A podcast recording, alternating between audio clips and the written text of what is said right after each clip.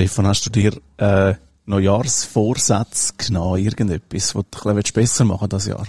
Oder mich? Noch besser. Noch besser, bei dir, in deinem Fall. Wirklich schwierig.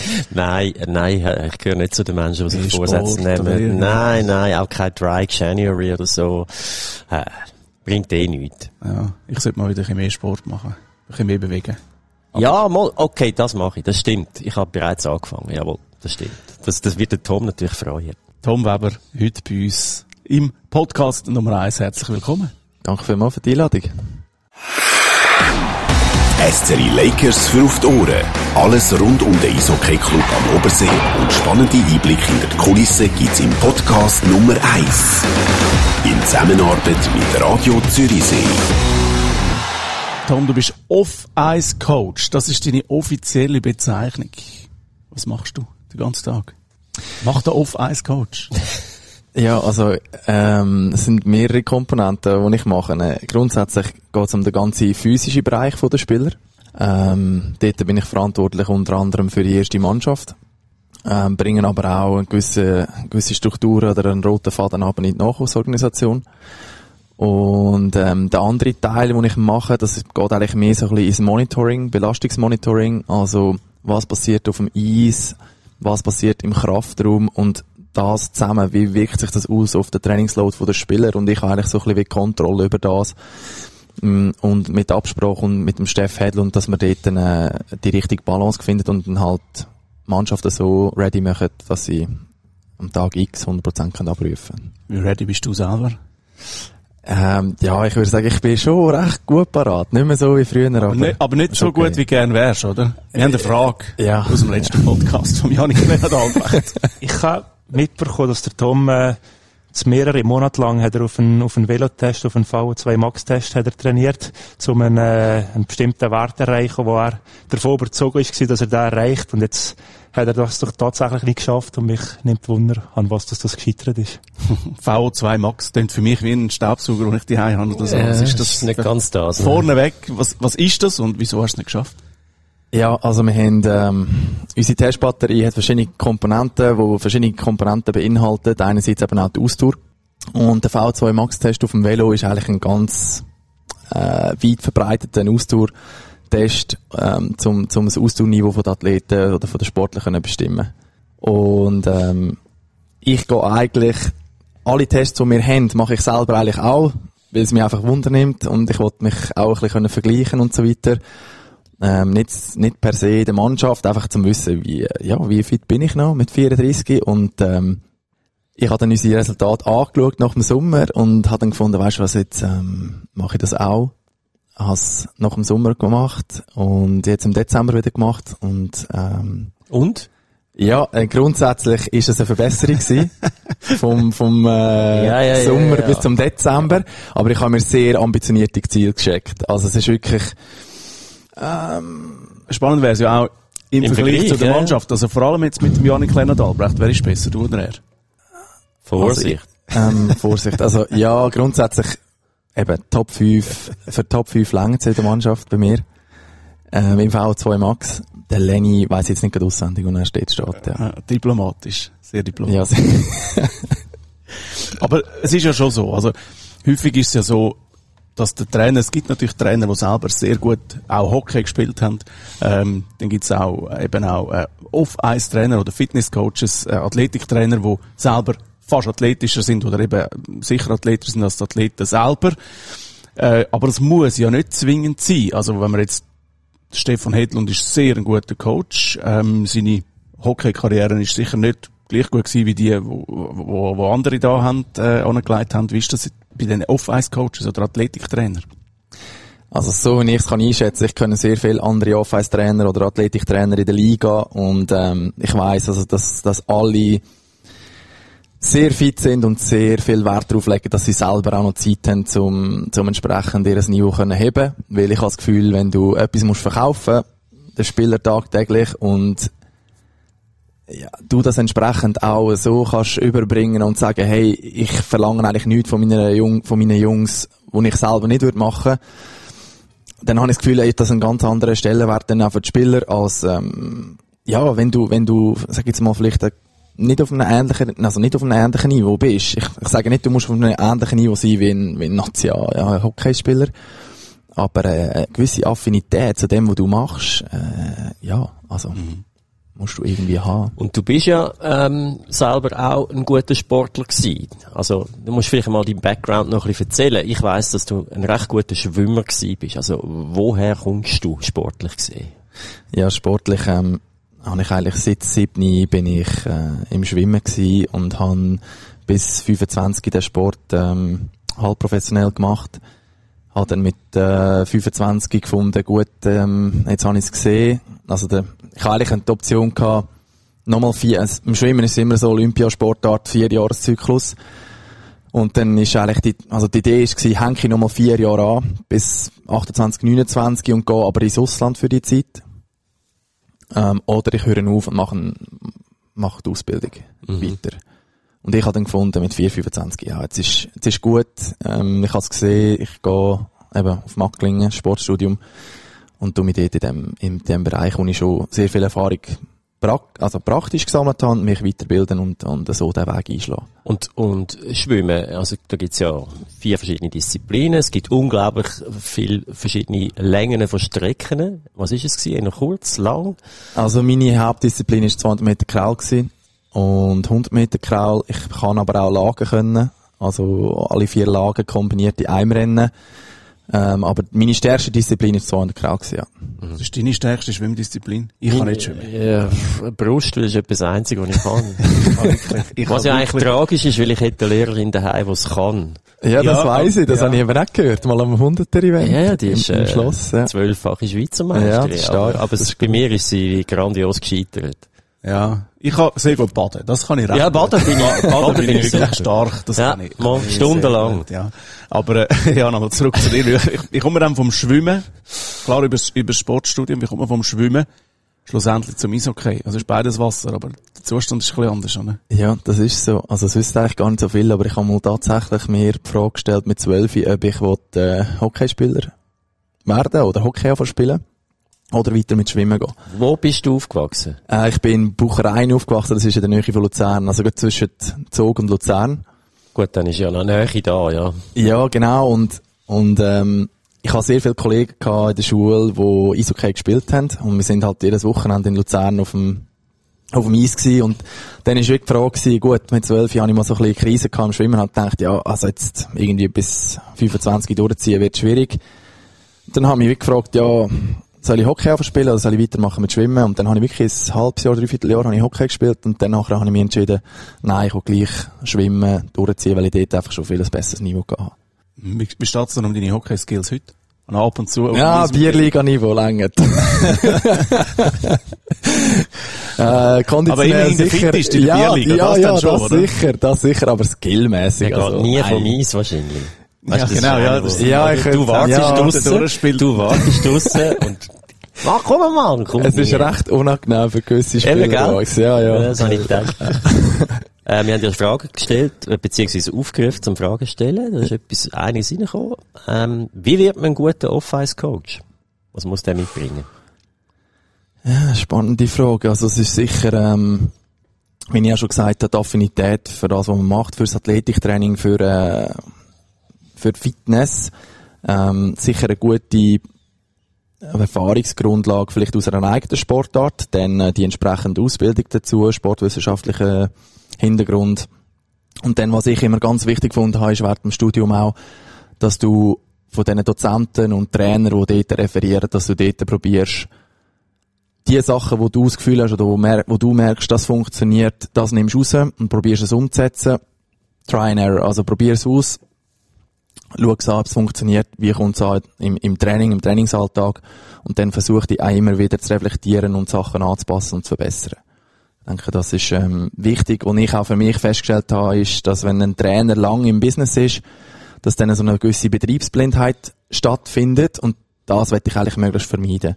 Und ja, dort ist auch interessant. Jetzt gerade zum Beispiel, wenn wir einen Cervenka im Team haben, der mega viel Erfahrung hat und schon, ja, sehr viele Athletiktrainer in seinem Leben gehabt hat. Ähm, dass man dort dann auch den Austausch mit den Spielern hat und äh, ja, auch so ähm, selber weiterreift und, und besser wird hoffentlich. Ja. Du hast etwas angesprochen, wo, wo mich noch würde wundern. Du hast gesagt, ein Trainer, der lange im Business ist und vorher hast du aber gleichzeitig auch angesprochen, dass es auch wichtig ist, dass du als Trainer eben selber nicht auf dem gleichen Niveau, aber doch ein gewisses Niveau hast. Das heisst aber auch, du hast als Off-Ice-Coach ein gewisses Ablaufdatum. Also du kannst ja das wahrscheinlich dann mit 65 nicht mehr gleich machen wie jetzt mit 34, oder? Oder wie ist das? Ja, ich glaube, das ist recht individuell. Also ich bin jemand, wo, wo relativ einen klaren, sag jetzt einmal, Horizont, Zeitraum sieht für etwas, was ich mache. Ich brauche auch immer wieder neue Perspektiven, neue Aufgaben, neue Herausforderungen. Und dementsprechend aktuell mache das mega gern und das ist wirklich äh, etwas, wo ich, äh, das, was ich gelernt habe, in Macklingen kann umsetzen, eins zu eins, das ist nicht selbstverständlich, dass man das einfach so kann und seine Passion eigentlich so kann weiterleben. Aber äh, ja, also ich brauche immer wieder Veränderung. Ich bin so ein Mensch, ich gerne etwas Neues wieder. Wenn das das ist, weiß ich nicht. Was unterscheidet der Hockeyspieler oder der Lakers-Spieler von mir aus vom Schwimmer oder von anderen Sportlern? Der Körperbau. Der Körperbau ja, unter anderem. Ja, sicher der Körperbau, aber dann auch, ich denke jetzt auch, eben, das sind Spielernaturen, oder? Im Schwimmen bist du sehr fokussiert, sehr ja, diszipliniert auf, auf das, was du machst. Du, eben, das ist so krass. In dem Moment, wo ich eigentlich aufgehört habe, habe ich mir die Frage gar nicht, also vorher habe ich mir die Frage gar nicht gestellt, aber du bist dran gewesen und hast eigentlich nur schneller werden. Du hast schauen, wo ist das Limit, bis wohin komme ich, mit einem gewissen Trainingsaufwand. Und im Hockey sind so ganz andere Komponenten, die wichtig sind, oder? Es ist eine Spielsportart, du hast Teamkollegen, du, du bist auf eine gewisse Art und Weise auch von diesen Teamkollegen abhängig. Im Schwimmen habe ich sie in der Hand. Mhm. Dann bin ich allein für mich in dem Moment und komme ins Wasser und mache mein Rennen. Und das hast du im Eishockey. Ja, im Eishockey ist das, ist das. Aber es scheint ja schon auch zu funktionieren. Also du bist ja auch Teil von dem Team, du bist Teil vom Trainingsalltag, von Teil, Teil auch von dem ein bisschen kompetitiv. Ich mag mich nämlich erinnern, wir haben einmal, äh, du bist ja schon mal auch Teil von dem Podcast gewesen. Äh, wenn auch nur ein bisschen passiv, aber der Ryan Satteric ist mal bei uns gewesen und äh, da ist es um irgendwelche Übungen gegangen mit Sprunghöhe etc. Ja, sehr gut mit dem Tom und ich tue auch, auch einfach ein bisschen provozieren, so ein bisschen, wenn eben Ausführungen so zu anderen Resultaten führen, dann, dann nehme ich ihn hoch und sage, ja, du, das kann ja nicht sein und so. Und äh, ja, nein, es ist lustig. Jetzt, äh, eben, es ist lustig, dass es jetzt gekommen ist, bevor ich im Krafttraining schon wieder ein, ein rechtes Gespräch hatte. Das gehört ja in dem Fall auch ein bisschen dazu. Also eben das, das Kompetitive, vielleicht auch ein bisschen das Herausfordern, ein bisschen das Necken äh, und einander versuchen, gegenseitig besser zu machen. Oder? Ja. Ist das auch Teil von deinem Job? Das ein bisschen zu fördern untereinander? Ja, sicher. Ich wollte ja die Jungs schlussendlich an ihre Leistungsgrenze bringen. Und ähm, gerade ein Sata ist, ist das best, beste Beispiel für das. Ich meine, der tüftelt an allem um, was er kann. Und ähm, das ist aber auch sehr belebend für den Trainingsalltag äh, allgemein und ähm, für die Diskussionen, wo wir, äh, wo wir amigs haben. Ja. Apropos Tüftler, Zuhörerfrage. Hast du eigene Übungen erfunden? Ähm, nein, aber ich lasse mich immer wieder inspirieren von gewissen Sachen, die ich sehe oder von Übungen, wo ich gemerkt habe, ja, mal, das, äh, das funktioniert. Aber jetzt grundsätzlich erfunden, nein, das ist schwierig. Was ist die beste Off-Ice-Übung für einen Verteidiger? fragt jemand. Oder, oder gibt es Unterschied, wie du mit Stürmer und Verteidiger schaffst? Mm, Ich denke, das Anforderungsprofil von einem Verteidiger ist äh, und einem Stürmer unterscheidet sich eigentlich so, dass du sagst, grundsätzlich ein Verteidiger muss tendenziell eher ein bisschen einen besseren Motor haben als ein Stürmer. Ähm, rein jetzt vom, vom, vom, äh, sagen wir mal, Spielprofil, wie lang das der Schiff geht und wie viel, wie viel, oder wie viel Pause das du zwischen den Shifts hast. Ähm, aber das, das physische Anforderungsprofil von Verteidiger und Stürmer unterscheidet sich eigentlich sehr wenig. Sehr wenig. Oder nicht mehr?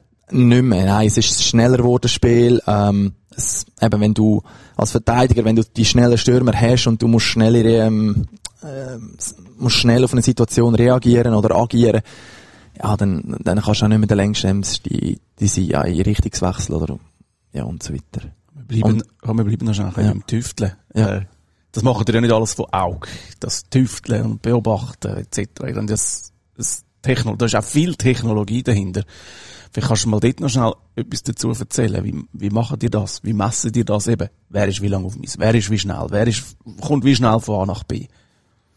Also hier in der Halle haben wir ähm, sogenanntes äh, Local Positioning System, also eigentlich eine Art wie ein GPS, einfach indoor in einer Halle. Ähm, das heißt, jeder Spieler ist ausgestattet mit einem Sensor, wo er fürs Training und für äh, die Match rein tut, in den Brustpanzer. Und dann so rufen wir eigentlich seine Daten ab während Trainings und während des Spiels. Also live. Live. Ja. Ja. live. Und das erlaubt uns dann eigentlich, das Training auf dem Eis zu quantifizieren. Also wir wissen dann ganz genau, welcher Spieler hat wie viel Distanz zurückgelegt, wie schnell, wie viel Mal hat er beschleunigt, wie viel Mal hat er bremset, ähm, wie lange ist er auf dem Eis gewesen, wie viele Shifts hat er gehabt und so weiter. Also das tut zu einem Schlussmoment eigentlich wirklich das, wo wir, oder wo die vier Coaches auf dem Eis beobachten, entweder bestätigen oder nicht bestätigen, aber hilft uns auch nochmal, das Ganze zu quantifizieren, um wirklich zu sagen, wer macht wie viel in den Trainings oder wer hat wie viel gemacht während des Spiels. Was macht ihr mit dem denn? Also einerseits werden die Daten erhoben, das ist sicher mal sehr spannend. Äh, es ist ja auch für die Zuschauer, sieht man immer mal wieder, wenn man im Stadion ist, der, der beste Bremser und der schnellste Sprinter etc. Das ist natürlich eine schöne Spielerei, aber was passiert denn mit diesen Daten? Also gehst du wirklich zum Spieler an und sagst, hey, du bremst äh, viel zu wenig schnell oder kannst zu, viel, bist viel zu wenig schnell retten oder was macht ihr mit diesen Daten? Ähm, also die Haupt, oder sag jetzt mal, die Hauptaufgabe, die wir mit diesen Daten haben, ist schlussendlich den ganzen Trainingsload zu steuern. Und wie ich schon vorher gesagt habe, der Load auf dem Eis und der Load im Gym gibt uns nachher einen Gesamtload pro Spieler. Und dort versuchen wir dann die entsprechenden Schlüsse daraus zu ziehen, dass wir Trainings eben entsprechend so planen, dass wir wieder auf Tag X 100% parat sind. Und dann hat es wahrscheinlich schon auch noch so ein bisschen wieder, du hast gesagt, ja, das sind Spielernaturen. Hat das auch so noch ein einen, einen mentalen Effekt, dass irgendwie der eine sieht, dass der andere eben schneller ist oder, oder ähm, besser in dem ist, etc. Was macht denn das aus? Also gibt das noch so ein bisschen Ja, also wir haben, äh, Wettbewerbungs- ja, ja, das geht, das geht so ein bisschen die internen Wettbewerbe, äh, gerade im Bereich Topspeed auf dem Eis. Wer ist der ähm, schnellste aktuell? Aktuell im Kader. Ja.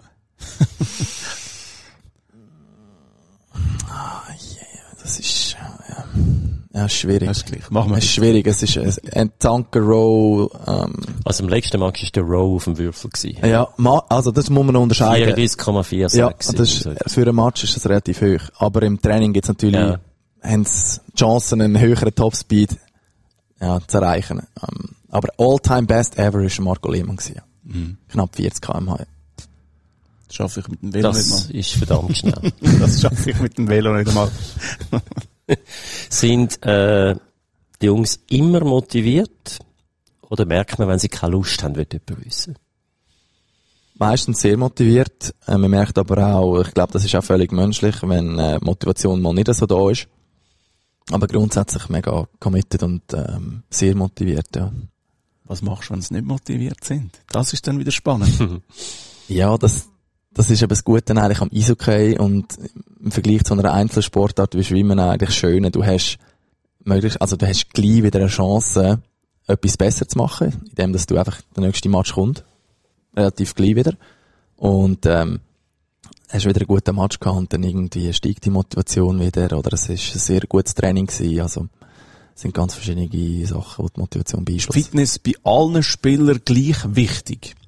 Äh, oder gibt es wirklich Tätig, wo halt, also wenn man jetzt äh, vielleicht auch ein paar Jahre zurückschaut, oder? Da gibt es Spieler, die geraucht haben, vielleicht sogar mal etwas anderes noch geraucht haben als nur Zigaretten oder so. Und, und trotzdem haben die abgeliefert. Die haben ihre Performance gebracht, und zwar Spiel für Spiel, auch wenn man ähm, wenn man teilweise die Spielertypen auch anschaut. Also die einen, wenn man sie, also ein Phil Kessel in der NHL, wenn man ihn anschaut, hat man nicht das Gefühl, dass er ein Profisportler ist, aber der Typ hat über 1000 Spiele gemacht und ist, ist einer von der Besten, oder?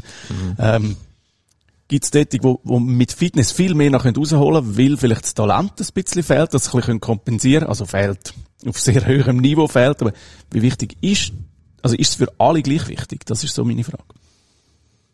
Ähm, es kommt immer ein bisschen darauf an, wo der Spieler steht in seiner Karriere. Ein junger Spieler äh, hat vermutlich noch sehr viel ähm, Potenzial im physischen Bereich zum Weiterentwickeln. Und ein älterer Spieler ist an einem Zeitpunkt oder an einem, ja, an einer, in einer Phase von seiner Karriere, wo es darum geht, das Ganze zu erhalten und eigentlich, wenn es geht, eben wieder am Tag X können 100% abrufen. Ähm, aber es gibt, für mich, gibt es Spieler, wo es wichtiger ist und weniger wichtig. Aber ähm, ich sage auch immer wieder, das beste Beispiel ist, äh, ist ein Roman Cervenka. Für ihn ist physisch äh, das A und O. Und ich meine, ja, wenn er vielleicht nur halb so fit wäre, ja, dann, dann merkt auch er das auf dem Eis. Weil es ist einfach, heutzutage ist das einfach eine zu wichtige Komponente, dass du, dass du das dort kannst schleifen lassen, ja. Gerade, mhm. gerade die Anschlussfrage von jemandem, der das wissen wer ist der aktivste Spieler äh, diesbezüglich? Weil jetzt gerade vom Cervenka redest, oder? Ihn sieht man ja wirklich auch an, an Tagen, wo eigentlich nichts ist, sieht man ihn im Gym. Mhm. Beispielsweise. Ja, ich denke, das hat dann auch sehr viel mit Professionalität zu tun und, und ähm, Zeit, wo die Spieler in diesen Bereich investieren, wo merken, hey, mein Körper ist schlussendlich auch mein Investment, Kapital, das ja. Kapital und, und ähm, das widerspiegelt sich auch wieder auf dem Eis. Ist, ist, ähm, ist bei ihm so, ähm, eben, er ist jetzt 36, oder? Er, er sieht irgendwo, ja, das Ende kommt irgendwann. Ist er einer, wo, wo das völlig bewusst ist und weiß, ich muss meinem Körper so fest äh, Sorge tragen, weil dann kann ich vielleicht noch eins, zwei, drei Jahre auf dem Niveau spielen. Also ist, ist ihm das wirklich ein Treiber in seiner Karriere? Aktuell würde ich sagen, ja. Wenn er sein Selbstvertrauen aus dem Kraftraum rausholt, wenn er gewisse Übungen gemacht hat, wenn er gewisse Conditioning-Einheiten gemacht hat und nicht an seine, an seine Benchmark-Numbers kommt, an seine Referenzwerte kommt, dann weiss er, hey, mal, ich bin gut parat, die nächsten drei Matches können kommen. Du hast vorher Professionalität angesprochen von den Spielern, ähm, dass das eben auch eine, eine Einstellungssache ist, dass, ich glaube, in der ersten Mannschaft ist das wahrscheinlich nicht so ein Thema. Die wissen alle, wieso dass sie da sind und für was dass sie es machen, etc. Du hast aber auch gesagt am Anfang, du bist für den ganzen Club, also auch für Juniorenabteilungen, sogar für die Bierliga verantwortlich. Nein, das nicht. aber auch für, für Junioren und ambitionierte Junioren äh, verantwortlich. Wie ist es dann dort? Musst die Jungs vielleicht innen mal, sag jetzt am, am Kragen nehmen und sagen, und du machst jetzt mal ein bisschen Fürschi. Ja, im Bereich Disziplin kann es das ab und zu geben. Also bei den Lakers sind wir so aufgestellt, dass ich eigentlich quasi den Lead habe fürs ganze Off-Ice. Denn seit letztem Jahr haben wir den Raphael Gubler dazu, wo wir mit, zusammen mit dem Benno Lehmann auch, wo mir hilft, auch bei der National League, äh, im Off-Ice-Bereich, dass wir dort dann, ähm, ja, entsprechend auch gut aufgestellt sind. Aber jetzt aus der Erfahrung, genau aus den Fördertrainings am Morgen und so weiter, klar braucht es ab und zu vielleicht mal ein bisschen mehr, sag ich jetzt mal, Härte im Bereich Disziplin bei den Jungen. Aber was wirklich sehr eindrücklich war, ist, die Jungs kommen teilweise am Viertel vor sieben, sieben ins Gym am Morgen. Und, äh, ja, es wird einfach abgespult und bügelt und, und, äh, es gibt, es gibt gute, ja, sehr gute Vibes auch dort und in den U20 und U17 Teams, ja. Mhm, also du verbringst auch wenn man jetzt die Zeiten gehört, oder? Du verbringst sehr viel Zeit in ja, dem also in der Saison, in der Halle und ja, so. ja, in der Saison ist es ein bisschen weniger, sag ich jetzt mal, mit diesen Fördertrainings am Morgen. Es kommt auch je nach Spielplan ein bisschen drauf an, wenn wir die Trainings machen. Im Sommer probieren wir jeden Morgen das anzubieten. Ähm, halt mit dem Ausbildungsmodell, wo wir da haben, müssen wir schauen, dass wir die Jungen halt zu Zeiten auch bewegen, wo es geht. Und, ähm, ja, aber es ist auch immer wieder gut für mich als Abwechslung. Also, du hast einerseits den professionellen Bereich, wo du mit den Profis zusammen schaffst und eine ganz andere, ja, sag jetzt mal, Wochenplanung hast als mit den Jungen. Und es ist auch immer wieder erfrischend, auch mit den Jungen zusammen arbeiten, weil da kommen wieder ganz andere Inputs. Mhm. Sommer, Winter ist ein gutes Stichwort, oder? Äh, landläufig haben wahrscheinlich immer noch viele das Gefühl, ja, ja, der, der Fitnesscoach oder der Athletikcoach, der, der macht seine Arbeit im Sommer und, und äh, du hast jetzt gut erklärt, äh, dass du auch im Winter einiges zu hast, logischerweise. Äh, wie sieht die Aufteilung aus? Ja, also im Sommer bin ich eigentlich wirklich, also im Sommer sind Off-Ice-Coaches verantwortlich für die ganze Trainingsplanung. Anzahl Trainings, was wir in den Trainings machen und so weiter. Ähm, weil dann halt einfach das Eistraining weniger ist, reduziert ist, vielleicht auf ein, zwei Mal in der National League in der Woche. Ähm, Im Winter auch wechselt eigentlich die Rolle. Sind äh, On-Ice-Coaches verantwortlich für, für die ganze Planung, wenn gehen wir aufs Eis und so weiter.